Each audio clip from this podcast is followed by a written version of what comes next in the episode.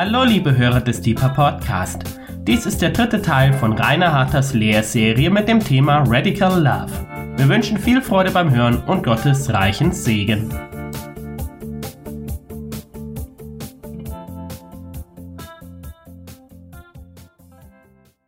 Ich will euch willkommen heißen zum dritten Teil der Lehrserie Radical Love, wo es um die radikale Nachfolge Jesu geht. Ich möchte überleiten zum letzten Teil.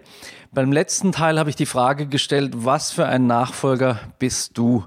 Bist du nett oder bist du gefährlich? Ich möchte gerne ein Zitat vorlesen von Bill Easom. Bill Easom ist der Autor und Gründer der Effective Church Group, einer Beratungseinrichtung in den USA. Und er sagt Folgendes. Das Problem, wenn man heute von radikaler Jüngerschaft spricht, ist, dass wir in den letzten 60 bis 70 Jahren zu wenig Beispiele dafür gesehen haben. Die meisten Zweige des Christentums produzieren Konsumenten christlicher Inhalte. Wir sahen über Jahrzehnte Menschen, die sich den Gemeinden gegenüber wie Einkäufer verhielten, die auf der Suche nach dem besten Angebot für ihre eigene Seele waren. Einkäufer von christlichen Inhalten in den Gemeinden, Erwartungen an die Leiter, die Organisatoren, die Führer von Werken und Gemeinden also ein Konsumentenchristentum. Das ist keine Nachfolge, wie Bill Easom betont, sondern da geht es um etwas anderes. Und diese Lehrserie soll uns herausfordern, genau aus dieser Konsumentenecke herauszukommen. Ich möchte meinen ersten Punkt ansprechen, warum es radikale Nachfolger braucht. Radikal ist ja so ein Wort, das heute einen eher äh, negativen Klang hat. Und ich möchte gerne betonen, was ich mit äh, radikal meine. Ich habe es im ersten Teil erwähnt.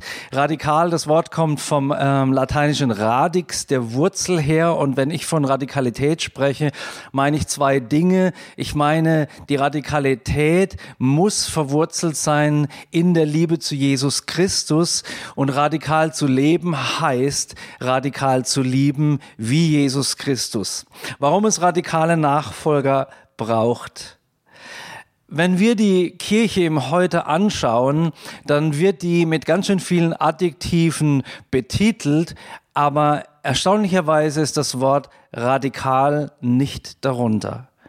Denk einmal über dein eigenes Leben nach. Dein Leben stellt die Frage, dein Glaube stellt die Frage, bringst du die PS, die dieser Glaube in sich trägt, auf die Straße oder bleibt diese Kraft des Glaubens in dir verborgen? Steht dein Glauben wie ein Auto mit laufendem Motor in der Tiefgarage deiner Komfortzone oder wie ein äh, Auto, dem die Räder abmontiert worden sind, auf vier Ziegelsteinen, der Motor läuft, alles ist startklar, aber es bewegt sich nichts? Oder ist dein Glaube wie ein Wagen, der unterwegs ist in Gebiete, in denen du vielleicht noch nie gewesen bist? Führt dich dein Glaubenswagen an neue Stellen und darf Jesus der Chauffeur sein? Oder wollen wir selber fahren?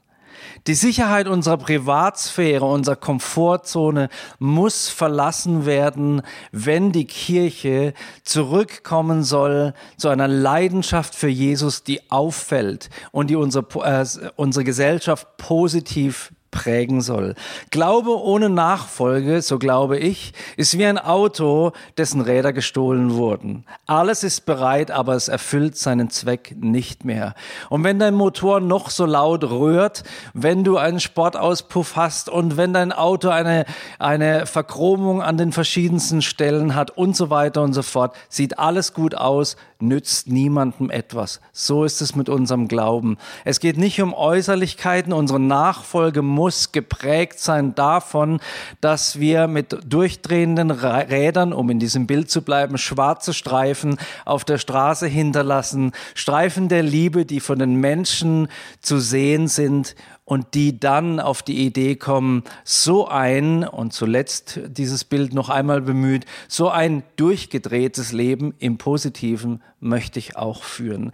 Wir leben heute in einer Zeit, in der Form und Gestalt auch unserer Gottesdienste weniger relevant sind als zu früheren Zeiten. Den Menschen von heute geht es eher um Inhalte und um Dynamik. Sie sind auf der Suche nach dem aktuellen Momentum, nach Bewegung und danach etwas zu einer Bewegung beizutragen. Gerade der jungen Generation reicht es nicht mehr, irgendwelche Demos vom Balkon aus zu beachten, beobachten und zu schauen, was läuft denn da unten. Nein, sie stürzen sich mitten hinein, während die Älteren aus sicherer Distanz in einer Beobachterrolle sich befinden und vielleicht noch kommentieren. Die Generation Z, die wir gerade erleben, junge Menschen, die geboren wurden Ende der 90er Jahre bis etwa 2012, leben ein anderes Leben. 2019 wurde ein 16-jähriges Mädchen vom Time Magazine zur Person des Jahres gekürt. Wir wissen das. Ihr Name ist Greta Thunberg. Sie hat es geschafft, ihren Glauben an die Notwendigkeit einer ökologischen Kehrtwende so radikal zu präsentieren, dass Millionen anderer junger Menschen ihrem Beispiel gefolgt sind. Wer 2018 prophezeit hätte, dass in naher Zukunft ein Teenager vor den Staats- und Regierungschefs dieser Welt stehen und diese mit den berühmt gewordenen Worten wie könnt ihr es wagen, Punkt, Punkt, Punkt, attackieren und ihnen vorhalten würde, sich dem zu Lasten von menschlicher Ungerechtigkeit und der Zerstörung des globalen Ökosystems gehenden Märchen vom ewigen wirtschaftlichen Wachstum verschrieben zu haben, der wäre nicht unbedingt ernst genommen worden. Ein 16-jähriges Mädchen mit einer Leidenschaft bereit, alles herzugeben. Und das ist nur ein Beispiel. In der Generation Z finden sich heute in den USA doppelt so viele Atheisten wie unter der erwachsenen Bevölkerung. Insgesamt waren es 2018 bereits 35 Prozent.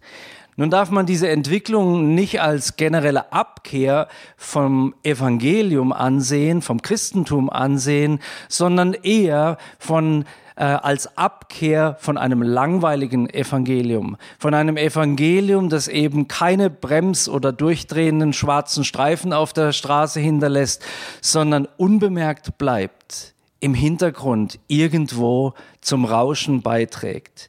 Im Gebetshaus bin ich umgeben von jungen Menschen und ich stelle fest, dass sich die Generation Z von den vorhergehenden Generationen dadurch unterscheidet, dass ihnen Konsum, Wohlstand und Sicherheit deutlich weniger bedeuten als meiner Generation. Ich bin aufgewachsen in einer ähm, sozialen Umgebung, wo das Wort Sicherheit eine herausragende Rolle gespielt hat.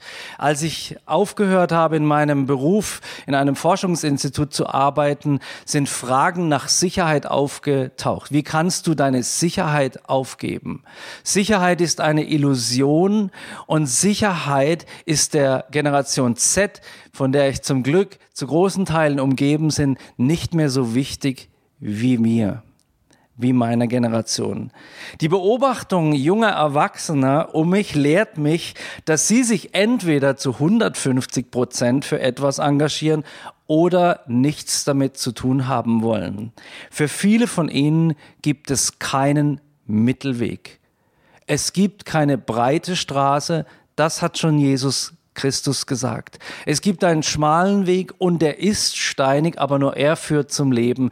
Und diese jungen Menschen, diese jungen Nachfolger haben diesen Weg gewählt. Ich bin so dankbar, dass ich als älterer Mann mit diesen jungen Menschen unterwegs sein darf. Sie leben bereits sowieso in einer Welt, in der es viel zu viel Grau gibt, viel zu viel Nebulöses, viel zu viel Liberales, viel zu viel, was nicht schwarz noch weiß, nicht rot noch grün ist, sondern irgendwie grau. So wie wenn man Wasserfarben zusammenmischt, am Ende hat man eine grau-schwarze Brühe.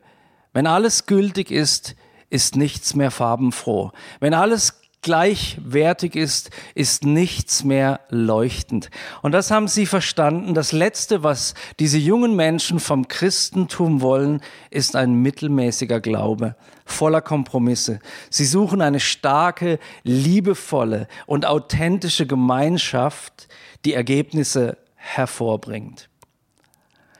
Ich bin dankbar dass es diese jungen Menschen gibt.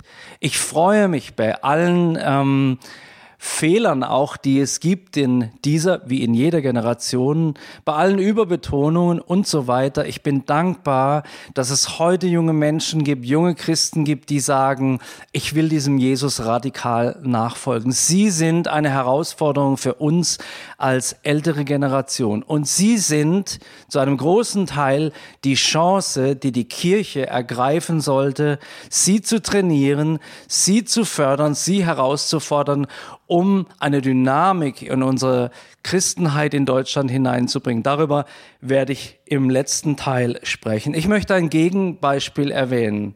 Dieses Gegenbeispiel stammt aus meinem Buch Brannte nicht unser Herz. Und da geht es um einen jungen Mann, der sich anders entschieden hat. Nicht so viele junge Menschen kommen auf die Idee, in den Kirchen und Gemeinden, in den Gebetshäusern und Werken danach zu suchen, dass es dieses Momentum der Lebendigkeit, der Dynamik und der Vorwärtsbewegung gibt. Viele suchen an anderer Stelle. In meiner Stadt gab es einen jungen Mann, 2015 war das, 2014, 2015, der hieß Yannick. Ein Mann, der auf der Straße gelebt hat, der auf der Straße unterwegs war und auf der Straße nach Sinn und Ziel gesucht hat. Und dieser Mann ist berühmt geworden für 15 Minuten oder für ein paar Tage. Sein Leben kam in die Schlagzeilen, weil er ein Nachfolger geworden ist, der radikal war. Und in diesem Falle war es eine schlechte, eine negative Nachfolge, die Menschen nicht gedient hat. Und es war eine Leidenschaft, die er ausgelebt hat, eine Radikalität, die den negativen Anteil dieses Wortes über betont hat. Yannick war auf der Suche und eines Tages wurde er gefunden, nachdem er nicht uns gefunden hat, dich und mich in unseren Kirchengemeinden und Werken, sondern er wurde gefunden vom Vertretern des islamischen Staats. Sie haben ihm eine Heimat gegeben. Sie haben ihm gezeigt, dass es etwas gibt, für das sein Leben gegeben werden kann, dem es sich lohnt nachzufolgen, dem es sich lohnt, alles hinzugeben, scheinbar. Und Yannick hat das getan. Endlich hatte er eine Gruppe von Menschen gefunden, die ihn aufnahmen und die leidenschaftlich und gemeinsam für ein großes Ziel lebte. Und er wollte sich fortan ebenfalls dafür einsetzen. Seine Freunde, die er damals hatte hier in Freiburg, nannten ihn einen verunsicherten jungen Mann und sagten, aber kaltblütig wäre er nicht gewesen. Aber ihr könnt ahnen, wie die Geschichte ausgeht. Ein Reporter der Tageszeitung Die Welt trifft einen Dschihadisten im Oktober 2014 in der Osttürkei, in einer nahe der syrischen Grenze gelegenen Stadt, und es war Yannick. Er hatte sich radikalisiert und er hatte sich dem IS angeschlossen und er war auf dem Weg zu einer letzten Reise. Yannicks letzte Reise hat ihn in den Irak geführt. Im Mai 2015 schnallt er sich einen Sprengstoffgürtel um, setzt sich in einen mit 1,5 Tonnen Sprengstoff beladenen LKW und fährt mit diesem in einen Kontrollpunkt der irakischen Armee. Dutzende von Menschen soll er in den Tod gerissen haben. Er ist kein Einzelfall. Wir wissen, dass Hunderte von jungen Männern und auch einige Frauen, die nach einem leidenschaftlichen Weg der Nachfolge gesucht haben, dem IS in den letzten Jahren verfallen sind. Wenn wir als Kirche nicht leidenschaftliche Nachfolger sind, wird es keine neuen leidenschaftlichen Nachfolger geben. Du und ich sind herausgefordert, leidenschaftlich unserem Jesus nachzufolgen, der selbst die Leidenschaft in Person war. Wie geht Nachfolge? Wie geht Nachfolge im Heute? Ich möchte Dietrich Bonhoeffer zitieren. Bonhoeffer war der Meinung, dass aus Sicht des Markus-Evangeliums Nachfolge die einzige Form des christlichen Glaubens überhaupt ist. Er hat gesagt, wenn wir das Markus-Evangelium lesen, gibt es für das Wort Christentum ein Synonym und dieses Synonym heißt Jesus nachzufolgen. Es geht nicht um einen Glauben allein, sondern um einen Glauben, der Werke nach sich zieht, einen Glauben, der Spuren hinterlässt. Sein Zeitgenosse Albrecht Schönherr, ebenfalls ein evangelischer Theologe und später Bischof, hat es noch einmal abgekürzt. Er sagte einmal, Christsein ist Nachfolge. Ich möchte überspitzt die Frage stellen, wie viele Christen gibt es heute? Es gibt viele Menschen, die sich Christen nennen. Wie viele Nachfolger gibt es? Wie viele sind bereit, Christus wirklich nach zu folgen. Und was bedeutet das? Die meisten Christen leben ja in ganz normalen Umständen. Sie sind berufstätig, alleinstehend oder mit Familie, ehrenamtlich tätig, sportlich aktiv und so weiter. Wie kann man denn als Hausfrau mit drei kleinen Kindern einen Lebensstil der radikalen Nachfolge führen? Und ich glaube, dass viele unter einem Missverständnis leiden, das da heißt, radikal nachzufolgen bedeutet, mein bisheriges Leben ganz praktisch hinter mir zu lassen, in jedem Fall. Und das bedeutet es nicht. Für einige von euch bedeutet es das. Für mich hat es das bedeutet. Aber das bedeutet es längst nicht für alle Menschen. Und dennoch gilt es, alles hinter sich hinter sich zu lassen. Nachfolge heißt nicht in jedem Fall alles zu verlassen, indem man steht, sondern davon unabhängig zu werden. Unsere Abhängigkeit gilt Jesus Christus. Und wenn er sagt, ich möchte, dass du an die oder die Stelle gehst, mit dieser oder jeder Person sprichst und so weiter, dann können wir das in unserem Lebenskontext, bei der Arbeit, in deiner Firma oder im privaten Umfeld ebenfalls tun. Denn er wird eine Mutter mit drei Kindern in der Regel nicht den Auftrag geben, jetzt mal eben nach China zu gehen und ihre Kinder alleine zu Hause zu lassen, sondern vielleicht wird er zu ihr sagen, ruf deine Freundinnen, deine Nachbarinnen zusammen und starte einen Gebetskreis oder trink mit ihnen Kaffee und diene ihnen, höre ihnen zu. Nachfolge findet dort statt, wo du in deinen Lebensumständen lebst. Aber deine Lebensumstände dürfen dich nicht begrenzen. Du darfst dich nicht unabhängig machen von den Lebensumständen in dem Sinne, dass du sagst, ich kann nicht, sondern du darfst dem Herrn vertrauen, dass er dich in deinen Lebensumständen herausfordert, führt und segnet und gebraucht. Ich möchte ein persönliches Zeugnis erzählen, das mache ich nicht sehr oft, aber an dieser Stelle passt es, glaube ich. Mein Leben ist geprägt von einigen, vielleicht sind es zu wenig, aber einige radikale Entscheidungen, die mit meinem Beruf zu tun haben. Als ich 1986 zum Glauben kam, war ich ein einfacher Handwerker. Ich habe als Feinmechaniker gearbeitet in der Werkstatt in einem Forschungsinstitut und dann habe ich mich bekehrt. Vorher war diese Arbeit für mich nicht mehr als mein Broterwerb. Und dann habe ich angefangen, in der Bibel zu lesen und habe gelesen, was in Kolosser 3, Vers 23, Vers 24 steht. Und das ist die Botschaft an alle die, die einen Arbeitstag haben, der acht bis 14 Stunden lang dauert, die in großer Verantwortung stehen oder in kleiner Verantwortung. Dieses Wort gilt für uns alle. Kolosser 3, Vers 23 bis 24. Dort steht, tut eure Arbeit mit Eifer und Freude als würdet ihr Gott dienen und nicht Menschen. Vergesst nicht, dass der Herr euch mit dem himmlischen Erbe belohnen wird. Dient dem Herrn Jesus Christus. Dieses Wort hat mein ganzes Leben verändert. Weil ich es genommen habe und zur Wurzel meines Arbeitslebens und meiner Arbeitsethik gemacht habe. Ich erinnere mich gut, wie ich in der Werkstatt stand als sehr junger Mann und habe ein Stück Aluminium auf die Fräsmaschine ähm, gespannt. Und ich habe in mir gebetet und habe gesagt, Herr, Jesus, dieses Stück Metall werde ich jetzt für dich bearbeiten.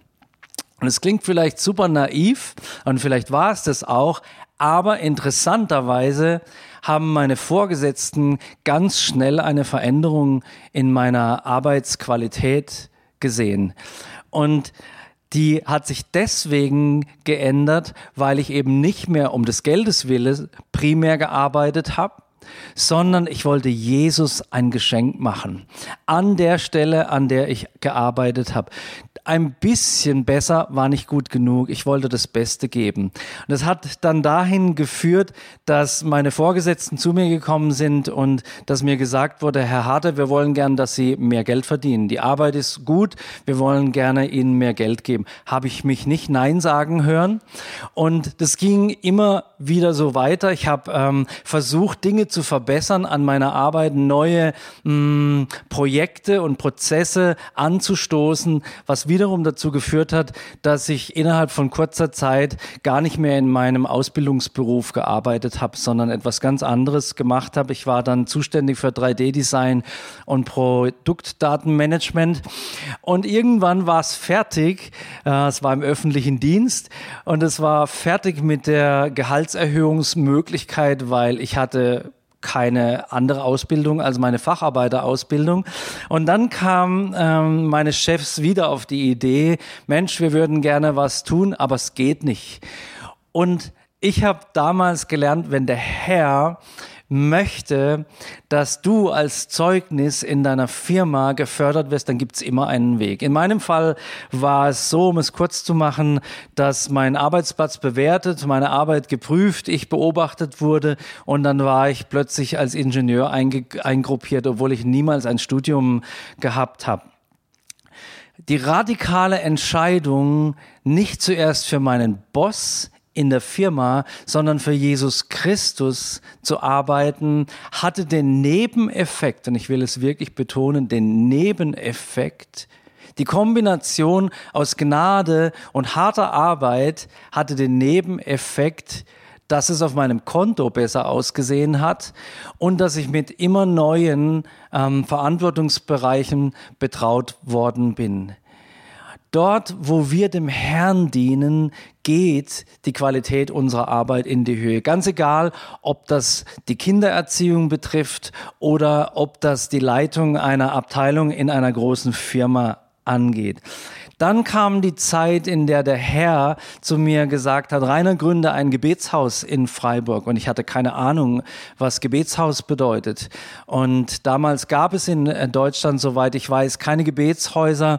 Und ich hatte keine Beispiele. Ich musste ein Jahr die Bibel studieren und, und schauen, Gebetshaus, 24-Stunden-Gebet, ist das überhaupt eine ähm, reale Sache? Gibt es da eine biblische Verwurzelung? Und ja, ich habe das dann herausgefunden. Das kann man alles in meinem Buch äh, lesen. Die Gebetshausbewegung ähm, damals habe ich das alles nicht gewusst. Ich musste lange arbeiten, habe dann das Gebetshaus gegründet mit einigen Freunden. Jetzt machen wir einen großen Sprung in 2011 hinein. Das Gebetshaus war so gewachsen. Ich habe versucht, Jesus nachzufolgen, weiterhin in der Firma, weiterhin in der Gemeinde, weiterhin im Gebetshaus. Und dann kam ein kritischer Zeitpunkt. 2010, 2011 wuchs das Gebetshaus Freiburg immer mehr. Und ich war vor die Entscheidung gestellt, ganz ähm, plötzlich, weil es eine richtige, eine richtige Wachstumsexplosion gab an Mitarbeitern. Ähm, entweder müsste ich Jesus in meiner Firma voll nachfolgen oder voll im Gebetshaus. Beides ging nicht mehr. Ich brauchte ein Reden Gottes und das war eine weitere radikale Entscheidung in meinem Leben, als ich ausgestiegen bin aus dem Institut, wo ich einen Job hatte, den ich sehr geliebt habe, wo ich meine Zeit mir einteilen konnte, wie ich wollte. Und ich erinnere mich, es ging mir in meinem Leben eigentlich nur einmal so, dass ich etwas nachvollziehen konnte, wie es Jesus wohl gegangen ist, als er vom Teufel versucht wurde. Bei unserem letzten Gespräch im Institut, als klar war, dass ich gehen möchte und alle Sicherheiten aufgeben möchte, mein schönes Gehalt, meinen schönen Verantwortungsbereich, meine tolle Kollegenschaft, meinen guten Arbeitsplatz, ähm, hat der Personalchef zu mir gesagt, Rainer, wir haben eine neue Idee. Wenn du bleibst, dann möchten wir dir gerne ähm, die Projektverantwortung, die Koordination für ein großes Bauprojekt geben. Umfang 63 Millionen Euro. Und es hat nur noch gefehlt, dass er gesagt hat, aber er ist ein lieber Freund, er hat es nicht gesagt, bau dieses Haus und nicht dieses Gebetshaus. Ich war vor der Verantwort vor der Entscheidung gestanden, entweder dieses unscheinbare damals Gebetshaus zu bauen, das gerade so schön am wachsen war, aber im Vergleich zu diesem Institutszentrum eher wie eine Gartenlaube äh, ausgesehen hat, oder dieses tolle Zentrum, über das der Personalchef zu mir gesagt hat, Rainer, das ist das Projekt deines Lebens. Stell dir vor, in ein paar Jahren stehst du vor diesem Haus und kannst sagen, das habe ich gebaut. Es fiel mir nicht so leicht, diese Entscheidung zu treffen und zu sagen, ich bleibe dabei. Ich verlasse diesen Weg und ich möchte Jesus nachfolgen. Ich möchte den Weg gehen, den er für mich hat und den meine Frau und ich und meine Berater als den Weg äh, ansehen, den wir jetzt gehen sollten. Mit Furcht und mit Zittern bin ich den radikalen Weg der Nachfolge gegangen. Und ich möchte dich ermutigen und heute sagen, einige Jahre später, es gibt nichts Besseres, als den Weg der radikalen Nachfolge zu gehen. Ich möchte zusammenfassen. Die Kennzeichen eines Jüngers, eines Nachfolgers sind aus meiner Sicht vier. Erstens, wie ich im letzten Teil erwähnt habe, die absolute Bindung an eine Person, an die Person dessen, dem man nachfolgen möchte. Und in unserem Fall als Christen die absolute Bindung an Jesus Christus was zugleich heißt, dass du nicht mehr gebunden sein kannst an die Dinge dieser Welt. Dinge wie säkulare Sicherheit, Karriere und so weiter sind nicht völlig unsinnig, aber sie werden unwichtiger. Sie treten an die Stelle zurück, die ihnen zusteht, ins zweite, dritte oder vierte Glied. Wenn du losgelassen bist von den Dingen dieser Welt und du einen Glauben entwickelt hast, der sagt, Jesus ist wirklich mein Versorger, Jesus ist wirklich mein Leiter, Jesus führt mich auch in den Phasen, und die Phasen kenne ich auch, in denen Dunkelheit dich umgibt und du Zweifel hast daran, ob es allzu klug war, tatsächlich alles aufzugeben. Selbst in diesen Situationen ist er nah bei dir. Und wenn es sein Weg ist, dann wird dieser Weg wieder auf einen hellen Berg führen. Das erste Kennzeichen eines Jüngers ist die absolute Bindung an Jesus Christus. Und da mit einhergehend die absolute Loslösung von allen auch unguten Bindungen an Ehresuchen beim Menschen, an irgendwelche Drogen, an irgendwelche anderen negativen Bindungen. Bindung an Jesus heißt Befreiung von anderen Dingen. Zweitens, die Befähigung durch Jesus Christus ist das Kennzeichen eines Nachfolgers. Jesus ruft uns nicht nur in die Nachfolge und lässt uns dann mal machen, sondern er gibt uns die Kraft zur Nachfolge. Er gibt uns das Vermögen, die Worte, die Taten, die Gedanken, die nötig sind, um ihm nachzufolgen. Das zweite Kennzeichen ist die Befähigung. Jesus hat gesagt, geht hin. Und dann hat er sich nicht verabschiedet, sondern er hat uns versprochen, immer bei uns zu sein. Und er hat sogar gesagt, er gibt uns die Worte, wenn wir vor Könige gestellt werden, zu sagen, was zu sagen ist. Drittens, die Beauftragung in seinem Namen. Wenn wir Jesus nachfolgen, haben wir ein Mandat. Wir gehen nicht in unserem Namen an bestimmte Stellen und sprechen bestimmte Dinge, sondern wir gehen und natürlich muss man dieses Bewusstsein entwickeln und verstehen, was es bedeutet. Aber wir sind, wie Paulus es sagt, Gesandte an Christi Stadt. Liebe Freunde, ich möchte auf keinen Fall hochmütig wirken. Es demütigt mich, dass Jesus dir und mir anvertraut, an seiner Stadt als sein Stellvertreter, seine Stellvertreterin an Stellen zu gehen, wo wir mit Menschen zu tun bekommen, die wir vielleicht sonst nie gesehen hätten. Jesus mandatiert, er autorisiert jeden seiner Nachfolger. Und damit dürfen wir rechnen. Wir haben Autorität durch ihn. Und zuletzt, das Kennzeichen eines Nachfolgers ist, dass er ständig beobachtet. Und zwar den, dem er nachfolgt. Wir heute können Jesus nicht mehr mit unseren eigenen Augen sehen, wie es die ersten Jünger konnten, aber wir haben erstens sein Wort, und wir sollten die Evangelien lesen neben allen anderen Büchern der Bibel rauf und runter. Wenn ich Gott nicht verstehen kann, mache ich immer dasselbe. Ich schlage die Evangelien auf, arbeite mich durch die Bücher der Evangelien und beobachte ganz genau, wie Jesus gedacht hat, wie Jesus gesprochen und wie Jesus gehandelt hat.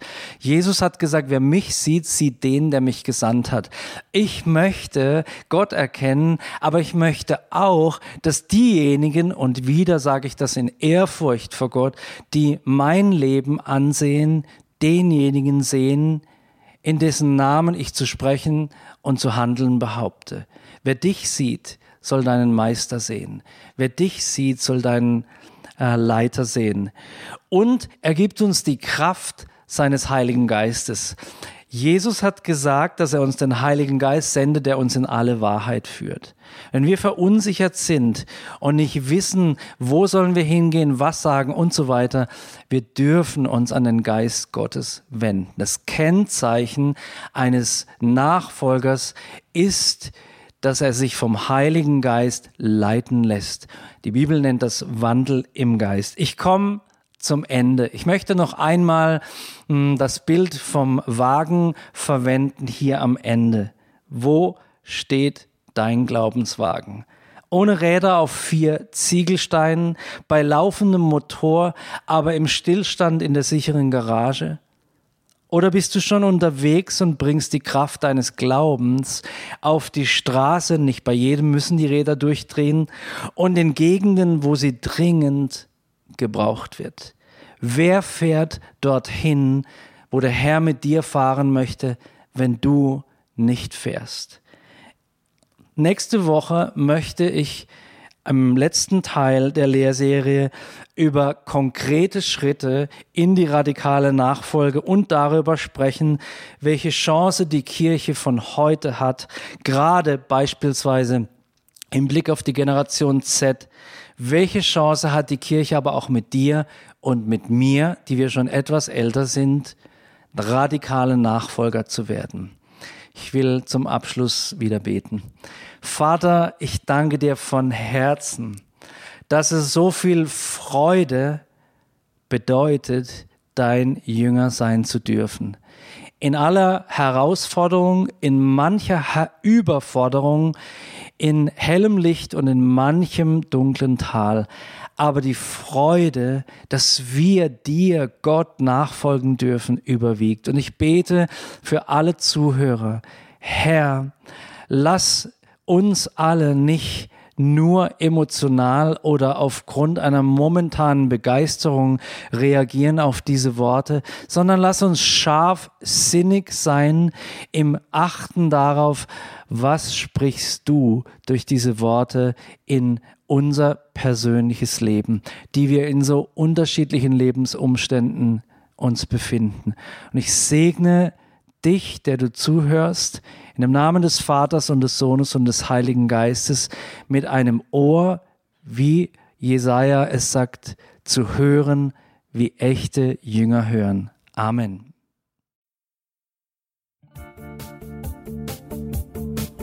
Liebe Hörer, wenn Sie noch weitere Abende aus unserer Deeper-Serie mit- und nacherleben möchten, besuchen Sie uns einfach auf unserer Webseite www.gebetshaus-freiburg.de. Dort erfahren Sie auch, wie Sie uns finden können und wie Sie unsere Arbeit unterstützen können. Wir hoffen, Sie hatten viel Freude beim Hören und wünschen Ihnen noch Gottes reichen Segen. Ich reise, ich bin auf der Reise, mit dir auf der Reise zu deinem Licht. Jesus, du bist mein Weg, mein einziges Ziel. Du bist mein Licht. Ich will tiefer, weiter, höher, schneller, intensiver, klarer.